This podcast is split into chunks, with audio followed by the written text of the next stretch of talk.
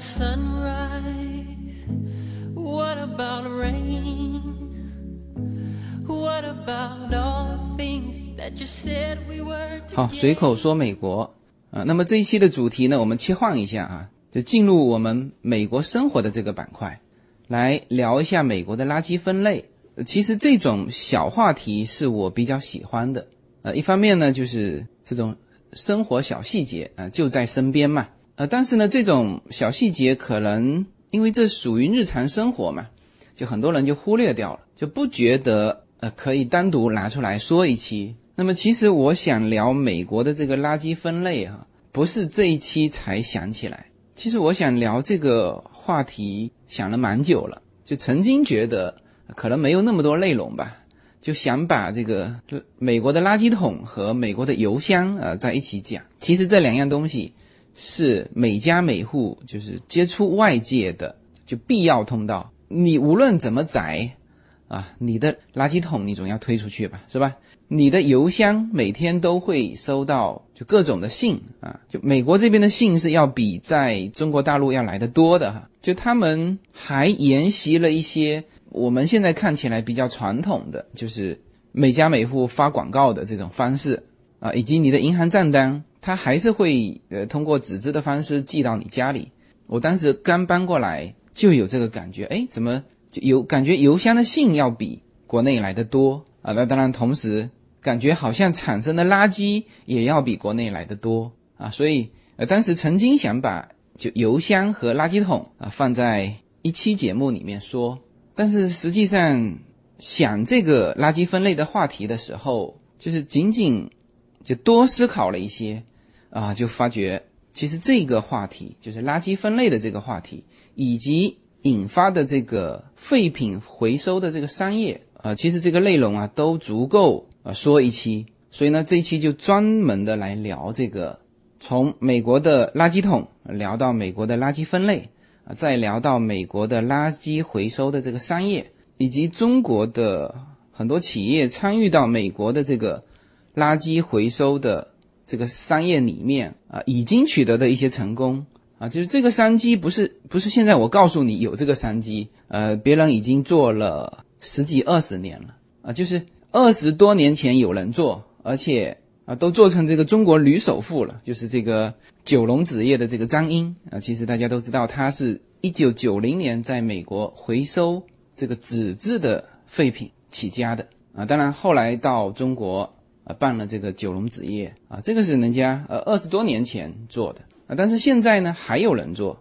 那我前几天在门口的咖啡厅和一个听友聊天，他说他的朋友啊，就是专门收美国的这个牛奶罐，就大的那个一加仑的那个牛奶罐，洗干净切碎了运回中国，他需要这个原材料了，好吧？那么这个美国的这个从垃圾桶到最后的这个垃圾。产生的这个商业啊，甚至有人说这个叫商业模式啊，有一个叫再生银行的，呃，启动了专门针对可回收这一块的，啊，做了一个就很多人在关注的一个商业模式。那么这期的内容呢，就从垃圾桶开始说起。那我经常说，就是美国其实是个千差万别的美国，就它不同的州、不同的城市啊，甚至一个城市不同的区，它的很多东西是不一样的。大家可能来美国之前会从很多的文章当中去看一些生活的细节，也会有很多文章写到这个垃圾桶啊，写到垃圾怎么分类。那其实你真正到这边住下来之后啊，发现哎，怎么我这个区，呃，垃圾桶的颜色和垃圾分类的方法和那个文章上说的不一样啊？这个是对的哈，我我早就说过了嘛，美国是个千差万别的地方，比如说哈。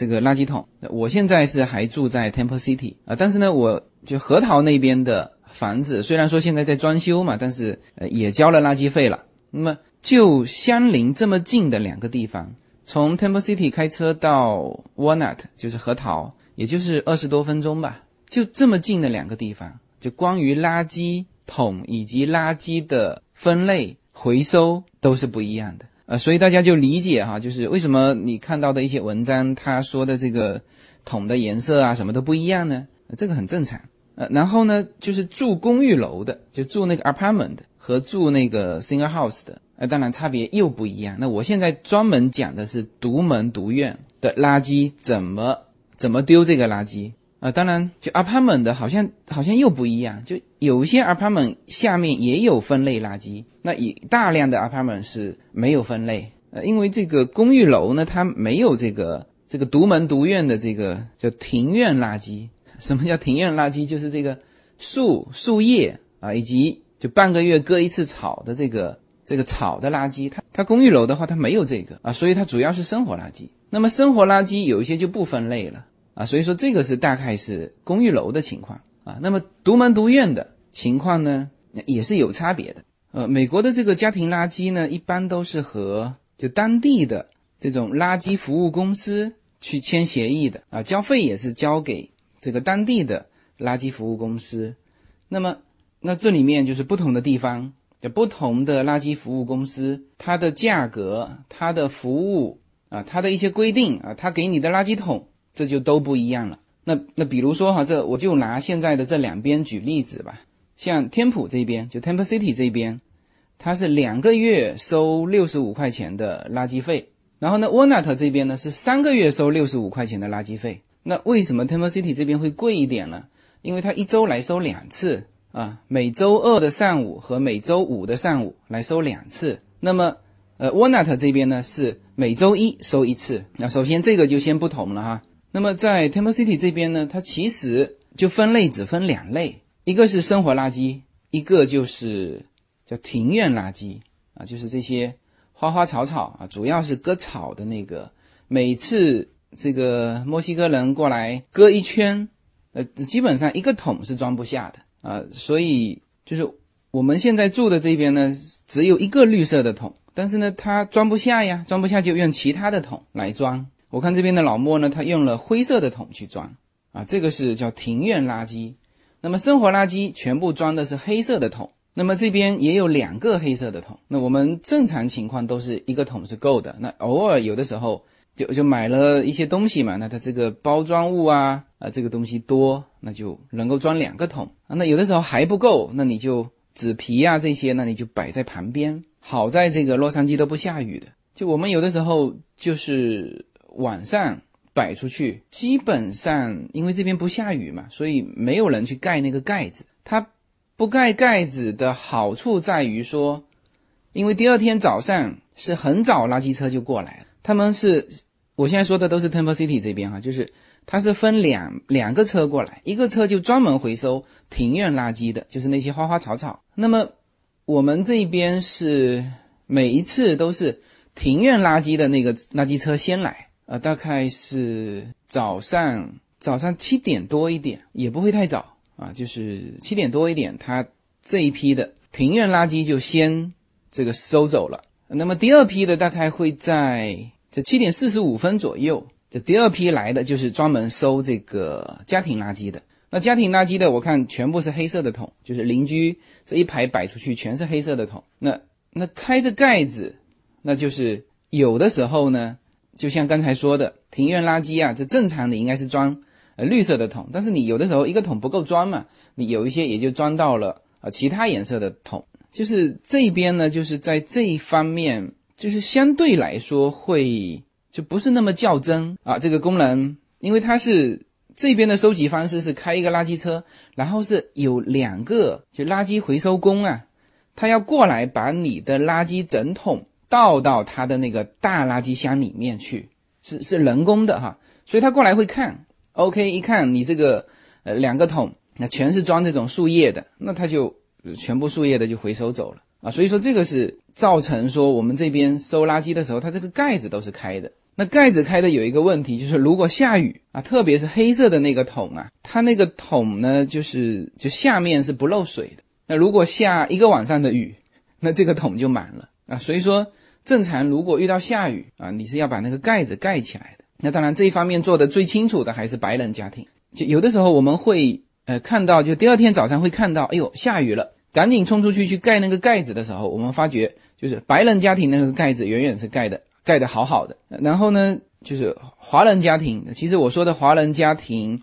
不是指新移民家庭哈。你像我们的邻居，就他年龄比我还大，但是他是 A B C，那也就是说，他们整个家庭在美国住了四十几年了，因为他是在美国出生的嘛，他年龄比我大嘛，是吧？他们这个垃圾也是不盖的，而且经常会就是在那个垃圾桶上面就是会堆了很多东西嘛，就不像我们还分两个桶嘛，就是正常情况下不愿意让他那种感觉好像堆了很多，那就多拿一个桶，就是另外装。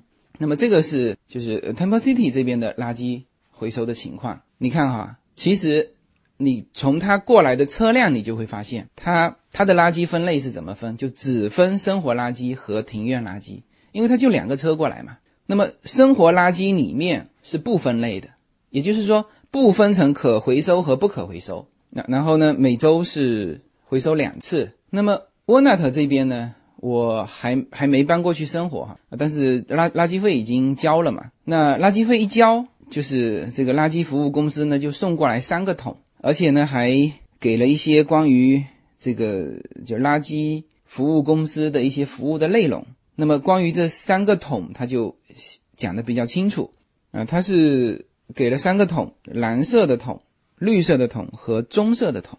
那么这三种颜色也是。这个垃圾服务公司自己规定的，就绿色的桶大部分是用来装庭院垃圾的，然后蓝色的桶呢大部分是可回收，呃，然后棕色的桶有的时候有的垃圾公司是用灰色的桶啊，所以说就大家知道一下，就是如果是垃圾分类，大概是分这三种类。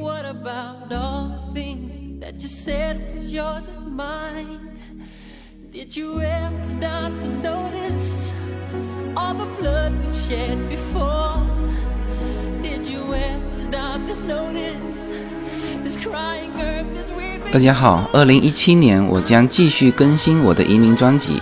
随口说美国移民专辑是一个一步一步指导你实现美国梦的更加专业的一个专辑现在在我的名字下分为专辑版和单集版，大家也可以在喜马拉雅上搜寻“随口说美国移民专辑”，你就会找到这两个专辑，相同的内容，不同的付费方式，欢迎点击。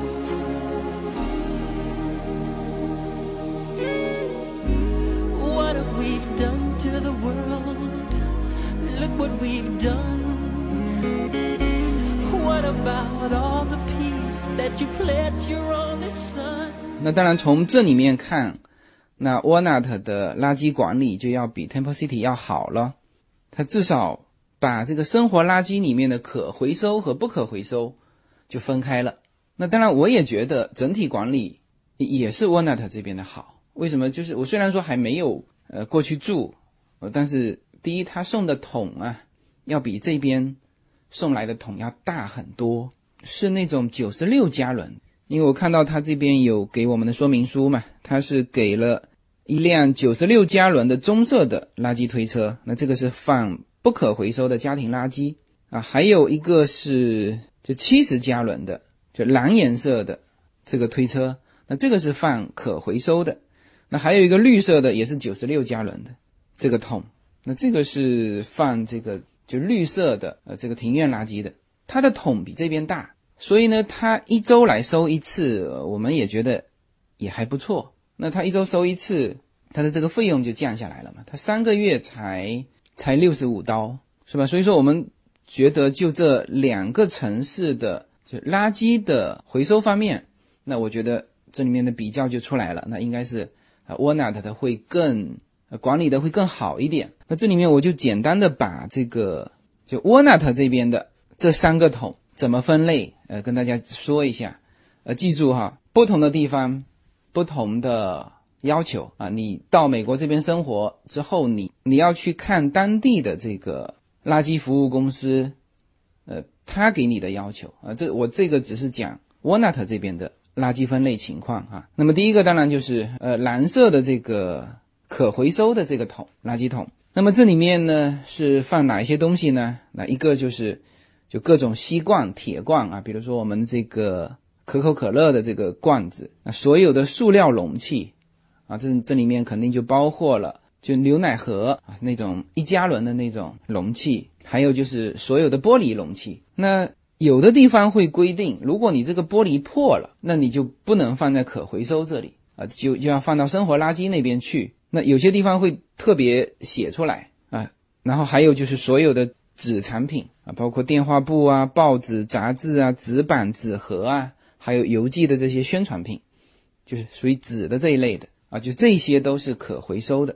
这些全部放蓝色的垃圾桶里面。那么绿色的垃圾桶放什么呢？刚才说的就是叫庭院垃圾。庭院垃圾包括什么呢？就草、叶子啊、植物以及杂草，还有庭院修剪物。就是有的时候你会修剪一些枝枝叶叶的啊，这些是可以。但是呢，它还对这个进行了规定，就树枝呢不得长于四英尺啊，以及粗于四英寸。你看还规定的很细。然后说到这个树枝啊，嗯，就是。天普这边，Temple City 这边其实也是有规定的啊。那么我这两边的邻居都出都出现过这个这个事情啊。呃，我靠右边的这个邻居，就是我刚才有说到的那个 A B C，呃，这四十多岁的。那么他当时是装修房子嘛，装修房子他正常是是这个建筑垃圾要要拉走的，那这个肯定是他之前已经拉过了。但是呢，到最后的时候有剩下一些木头。那这些木头呢，可能超过了规定的这个这个大小。我看他怎么做呢？就整整齐齐的把它切成呃规定的这个尺寸，就是因为他这边美美国这边的家庭工具啊都很齐备嘛，他只要拿一个电锯，你你说不能长于四英尺是吧？好，我就给你切成四英尺啊，然后呢再放在垃圾桶里面。那这个是就右边的这个邻居，然后左边的这个邻居呢，他曾经。就门口的那棵大树，他原来那棵大树跟跟我们家的这个门口的大树是是一模一样的啊，就是就当时建这个房子的时候就集体栽的，然后他那棵就死掉了，死掉完呢，他就专门请了一个砍树的公司，这个这个花不少钱哈，专门的公司把这棵树啊砍掉，然后呢，就那个树干的地方，他还留了一些。呃，他说他送给斜对面的一个白人家庭，因为他那个白人家庭到了冬天有这个烤火的习惯嘛，那也是拿工具切的整整齐齐，然后自己家里好像还放了一些，然后送了一些给斜对面的白人家庭，就这些是正常是不可以直接丢到垃圾桶里面去的，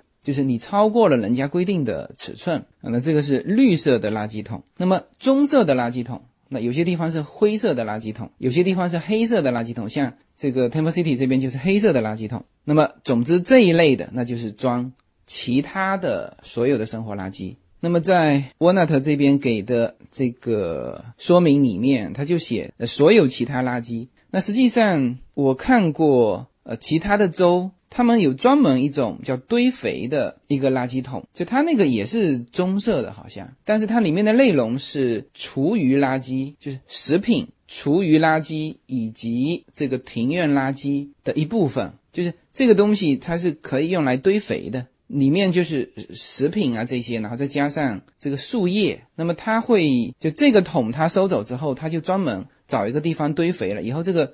肥料是可以用的。那么这种堆肥的垃圾桶，我好像在呃，至少说在我这边 Temple City 和 Walnut 没有出现过，好吧？那这个就是就是大致上的这种美国的生活垃圾的分类。呃，每个地方不同，但是分的比较细的，也就是分成这三个桶。你看哈，刚才我说到的，就算是有堆肥的那个那种桶。它其他的两种，也就是分成可回收啊，或者是其他啊，它并没有又多出一个桶。就正常的垃圾回收服务公司，也就是收这三个桶。那么这三个桶它怎么收呢？呃，你如果分成三类，那么它的垃圾车就要来三次。那像我 Temple City 这边现在是大类的是分成两类嘛，它不分可回收跟不可回收。那它它垃圾车就来两辆垃圾车。那么像沃纳特这边，它分成三类的话，它就必须来三辆垃圾车。那么这里呢，就是我们会有一个疑问就出来了哈，就是那很明显是分类分的细的，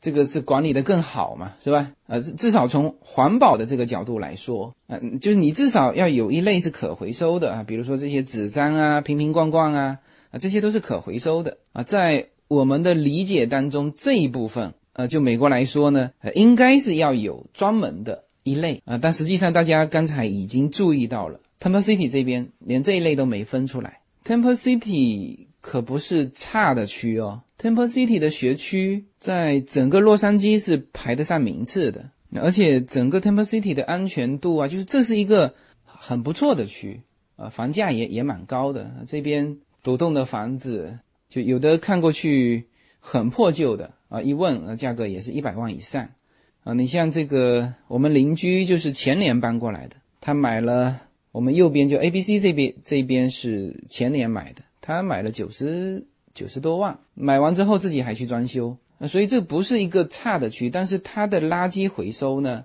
就是很简单，就是这两类：庭院垃圾、生活垃圾，没有把可回收分出来，是吧？就大家这个疑问就跳出来了，哎，为什么？为什么它不分细一点？那这其实从环保的角度上来说，那当然是应该分啊。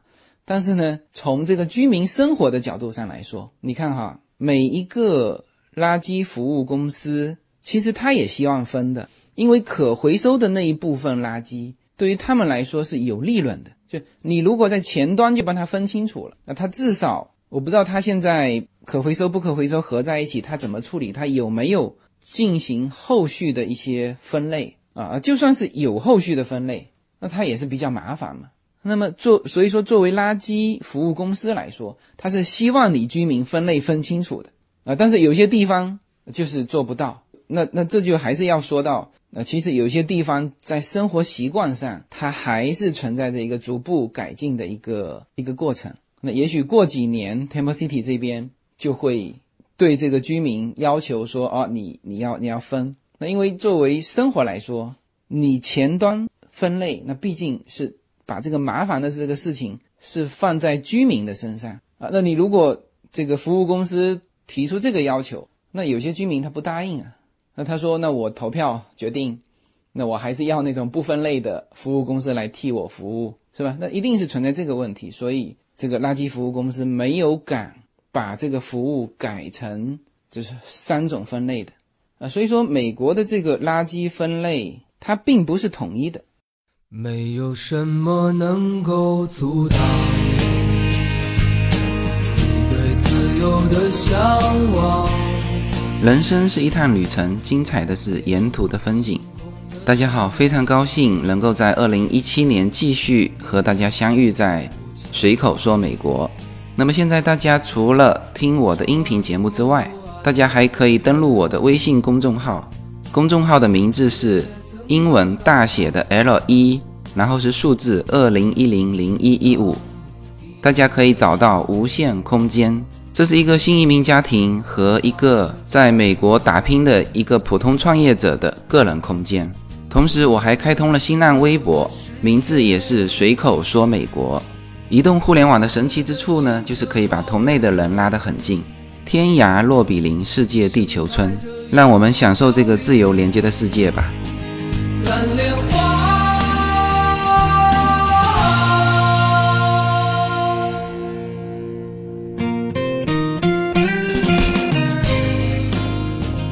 好，那么刚才是聊到了，就美国这边啊，或者说这个洛杉矶这边吧，这个一些垃圾回收的一些基本的情况啊。那实际上，垃圾这个东西是很细的嘛，就是你瞬间会考虑到，哎，那我如果想。丢一个电视，这个怎么处理是吧？那我想丢一些家具怎么处理？那那我呃有有一些这个电池我怎么处理？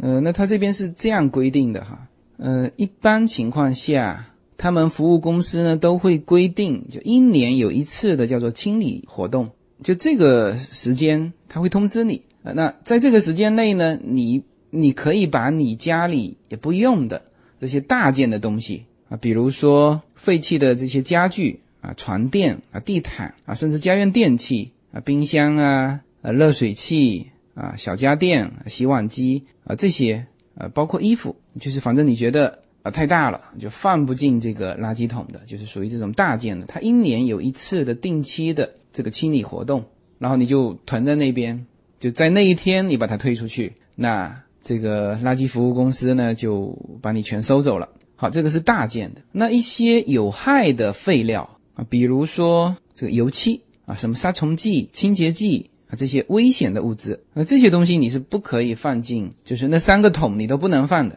呃。你如果放进去了，你的垃圾桶会被贴上一个不收取的通知，那么一直到你把这个有害物移走，它才收。那还有就是像这种电池这种，就是对环境有害的这种物质，也不能放进垃圾桶里。正常情况，呃，像这家公司，它是说你可以打电话给他们。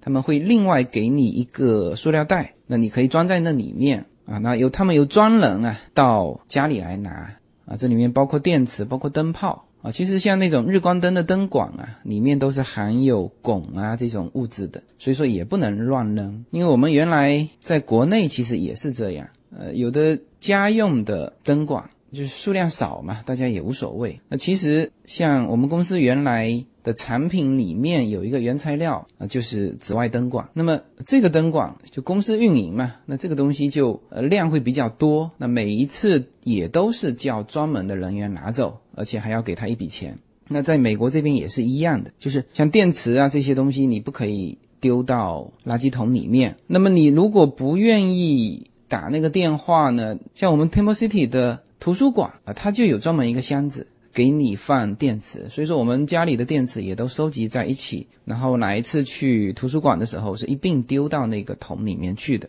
那么如果你有一些东西啊，就等不到那个什么一年一度的大清理、大清理日去丢啊，那你就额外掏钱嘛。像这种公司呢，也会提供单层建筑垃圾去清理了，这这都是额外掏钱的。那么我看了一下他的这个给我们的说明书哈，他居然还有呃两个。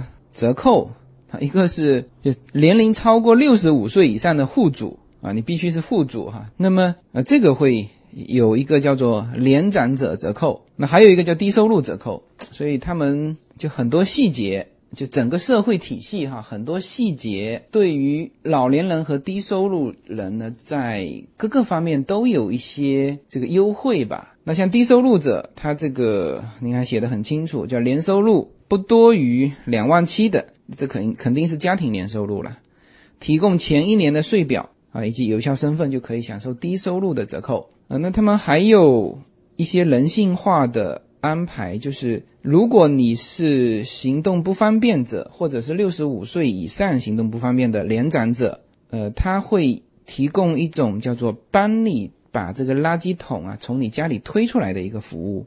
那所以说，他们这种。垃圾回收的公司还是考虑的比较细的。那么刚才聊到这个垃圾回收的时候，有聊到这个大件的物品的一个回收。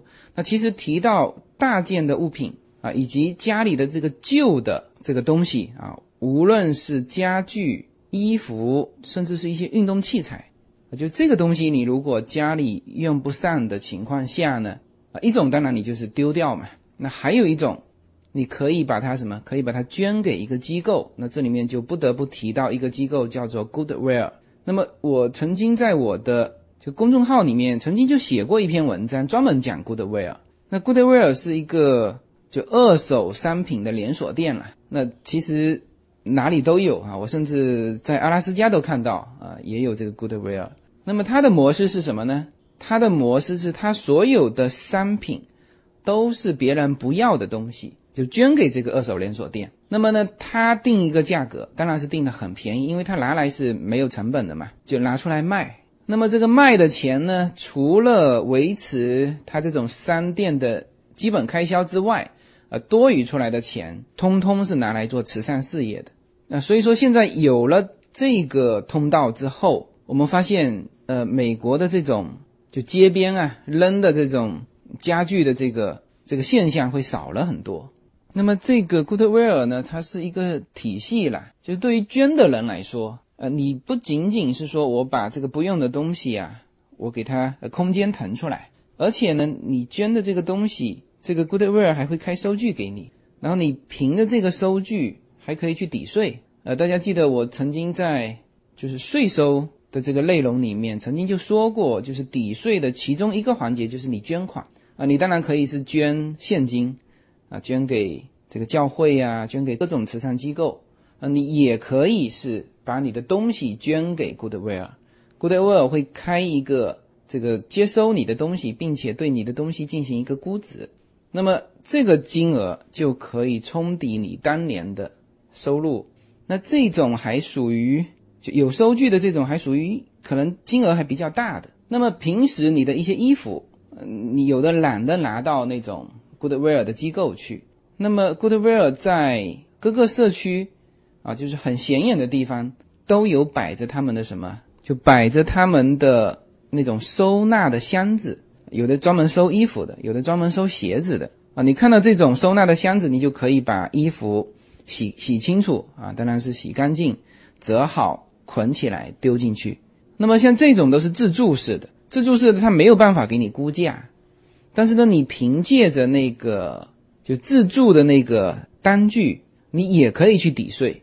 当然这一方面是指小额的哈，就是整体来说，你每年的。金额不超过五百块钱，那你都可以，就是你都可以自己说啊，我捐了这个东西，呃，大概是多少钱？你自己说的，就就低于五百块，不需要有机构给你认定。呃，所以呢，这个 Goodwill 的这个模式哈，就确实是把很多美国人家庭里面的这种废品啊，这这这其实不能算垃圾哈，这就是不用的东西嘛，废品嘛，废旧的家具，废旧的运动设施。废旧的衣服啊，废旧的电器啊，你都可以把它捐出来，还可以抵税，是吧？那么这个 Goodwill 呢，把它集中在一起，放在这种连锁的商店，把它搞清楚，然后呢，再估一个价格，标出来的给别人买的时候，那么买的人其实也挺高兴的呃。为什么呢？因为他这个肯定是要比你去买新的要便宜非常多嘛。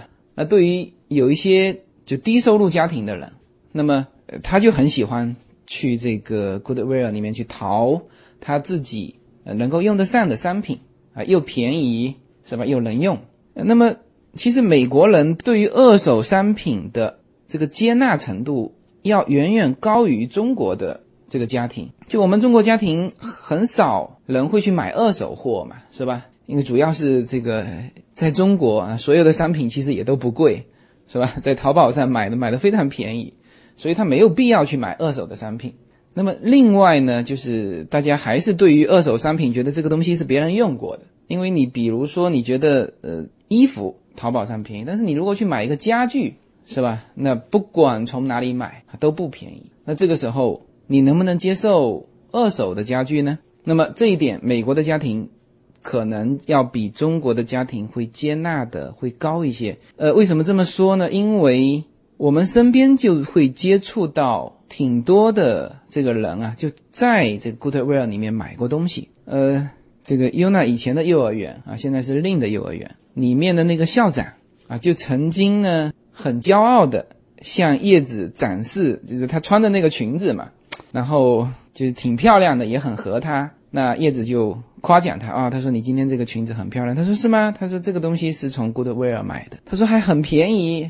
好像说才五块钱，你看他们幼儿园的校长不是什么低收入家庭嘛，是吧？但他也也会去 Goodwill 里面去淘一些这种二手的商品，那所以这个体系呃现在是中国没有的哈，这个应该属于非盈利性机构吧？然后他挣出来的钱，呃，当然你要维持这个这个机构的运转嘛，这个店开起来，你这些要给他打平，然后赚的钱全部再捐给这各种。福利机构就再拿出来做慈善事业啊，那这个就是说到美国的废旧物品的时候，就不得不提的这个机构叫 Goodwill。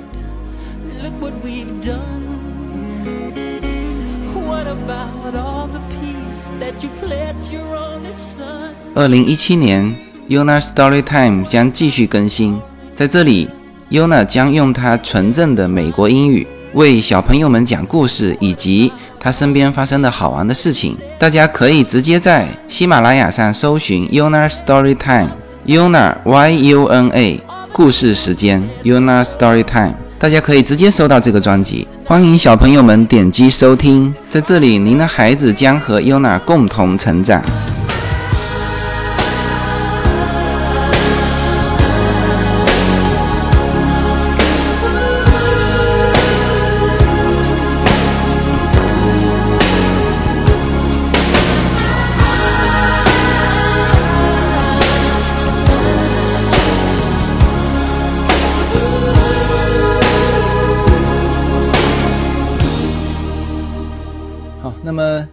沿着这个垃圾分类啊，我们聊到了这个垃圾引发的这 Goodwill 的这个商业模式。那么我们继续往下啊，就聊到这个垃圾贸易，也就是说垃圾引发的这个商业机会啊，以及商业模式。那么其实就这这个是个行业了，这是个产业，就看上去叫又脏又乱，但实际上呢，全球废品回收业每年的营业额多少？高达五千个亿美金，而且呢，在这个行业里面的全球雇员人数。据说，是仅次于农业的一个行业，而且中国啊，现在正是世界上最大的可回收的废品市场。那么，这个就从美国贩卖垃圾回中国，就这个事情不是现在才有的机会，是一九九零年的时候，张英就在做的。就他当时就发现了美国废纸的这个市场。那么，在美国做了呃几年之后，好像他是。二零零零年回到国内开了这个九龙纸业，那么他当然是做的早了。那其实还有很多名字，呃，大家是不知道的。就有些人呢，呃，我是会熟悉哈，啊，但是就在这里呢不好说出他们的名字。呃，我有一个朋友，他认识的一个人，他就是在美国贩卖钢铁回去，就他收这个金属的废品啊，然后也是运回到中国。啊，那他现在的资产也是啊，据说是某个省的首富啊。他其实起家也是靠美国的这个叫废品回收啊。那我开篇有讲到的，我的一个听友，他的朋友，那他做的就是更细分的市场，他就只做这个牛奶罐的这个塑料，他把这个塑料给就在这边，就是给清洗干净啊，然后呢切成碎片运回中国啊。那据说他现在也做得非常好。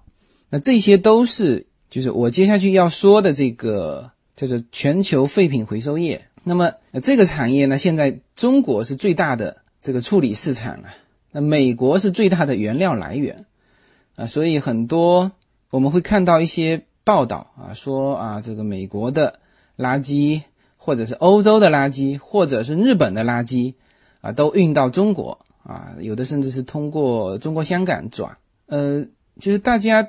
听起来这个事情好像我们中国呃某些企业啊，或者是某些个人，好像是不是又是昧着良心，为了赚这发达国家的钱，然后把这些有害物啊、垃圾呃运回到中国？呃，但可能大家想象的都是啊，这个肯定是运到中国埋呀，或者是有害物啊啊，其实就不仅仅是这样啊，这只是事物的一个面。我们不能排除有这个面啊，但是事物的另外一面是什么？是中国在这个行业，就是全球废品回收业啊，现在如日中天的一个地位啊。大家知道，美国人啊，就就现在来说，呃，可能金融危机之后会会好了很多，金融危机之前那更是叫铺张浪费啊，无论是食品还是用品，就相当浪费的，就比中国来说要浪费的多了。那么之前啊，这个美国的废品回收率是很低的，它的这个垃圾分类一直到现在啊，你看哈，就是最细的分类也就是分成三类，而且像很多地方还没有把可回收给分出来。那么，呃，这就使得美国在这个废品的原料上啊，它是一个输出大国。那么除了美国之外，还有什么？还有欧盟、日本。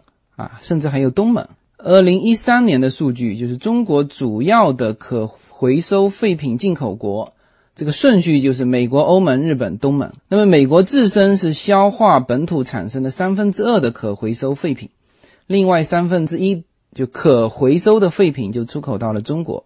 那么二零零二年还有一个数据，就是美国出口到中国最多的物品啊，当然大豆是摆在第一位，那接下来的是什么？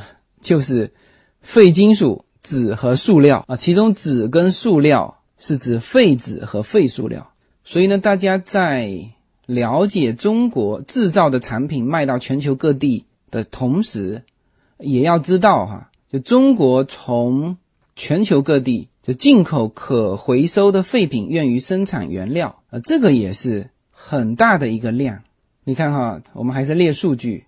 二零零零年中国进口的废品的贸易额是三十一个亿美元，那么二零一四年的时候已经是两百七十六亿美元，那么其中铜、塑料、纸和铝占到百分之九十以上。这个东西两百七十六亿美元买的不是商品，买的是垃圾，你可想而知他买了多少。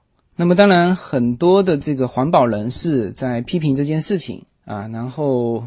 会说到说，是不是因为中国的人工成本低嘛？啊，或者说啊，对于环境的保护没有意识，所以才进口了这么多垃圾啊？其实不是哈，有人调查过，就是非洲那些国家废品回收的这个产业其实是很不景气的。就如果说你只考虑说啊，是呃是劳动力成本的问题，或者说是啊对对于环境的不够重视的问题。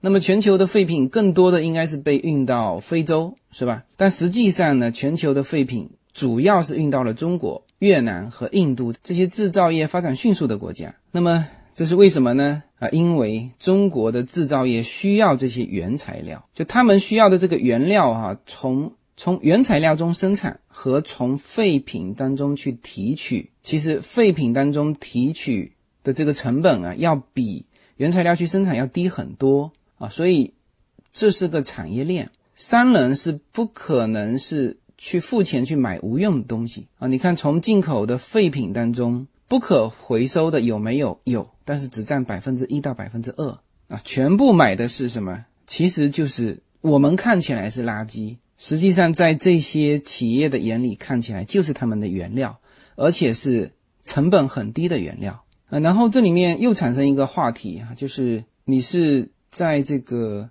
节约能源和污染环境方面，其实也还是从这个垃圾回收当中，就是更能够节约能源和更能够什么减少环境的污染。那比如说回收这个塑料，是吧？你如果去挖石油啊，在在化学工厂里面提炼啊，这个产生的消耗能源和产生的污染，要比废品中去回收要大很多啊。所以中国。目前在这个领域，其实算是做的比较好的。当然，它主要还是需要大量的这个这个原料嘛。现在中国一半的铜、一半的纸和百分之四十的铝，都是来源于这些废品，就是可循环再生的这个废品。然后也有人做过统计嘛，他说从二零一零年到二零一一年这个十年之间。这个金属回收再利用是为中国节约了大概一一点一亿吨的煤炭资源啊，并减少了九十亿吨矿产资源的开发，所以这个才是中国成为这个垃圾进口大国的一个最重要的原因。就是垃圾其实对于中国的这些制造业来说，它是黄金啊，无论是从成本还是从环境和减少污染的方面考虑，就进口这些垃圾。你去细细分析它，从数据上都是，就是进口垃圾比从原料中生产来的更优的。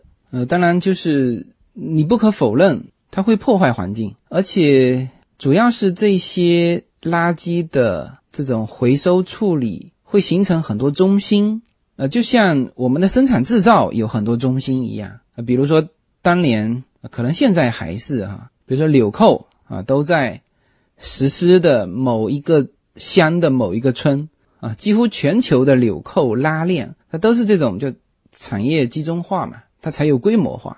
那么垃圾也是一样。那么河北省有一个地方叫做文安县啊，这个就是全球废旧塑料再再生的中心，那就全部集中在它那边。整个的县城那肯定是就环境而言是没法居住的啊，然后各种疾病。还有比如说，呃，广东汕头的叫做桂屿镇，那么这个地方是什么的集中地呢？就是啊，这个这个地方是那个电路板的集中地啊。那么它在拆解这个电路板的这个过程当中，融化那个铅的焊料，产生了很多这个含铅的粉尘，那么就在这一整个镇就就形成了大量的污染。他说有百分之八十一点八的孩子就出现了铅中毒的情况。那所以这个东西也存在的这种集中化，集中破坏了这个当地的这种环境。就因为它的集中，所以呢，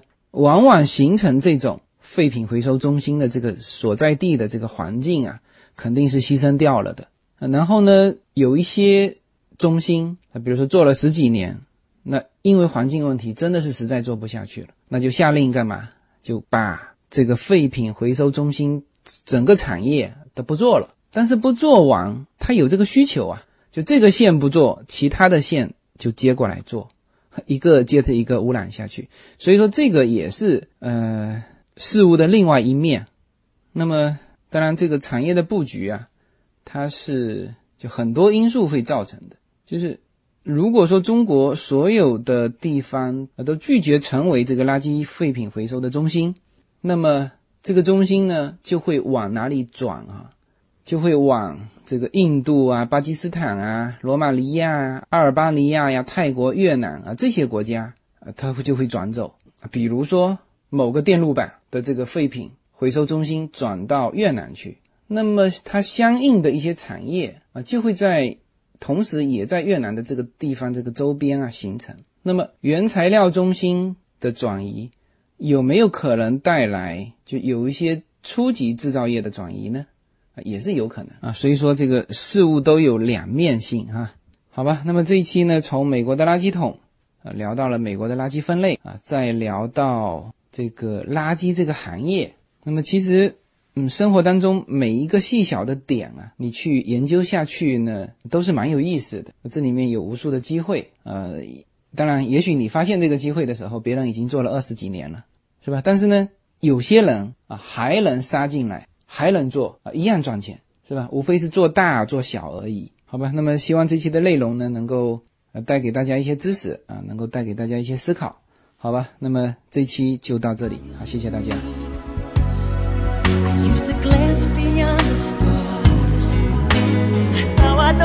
I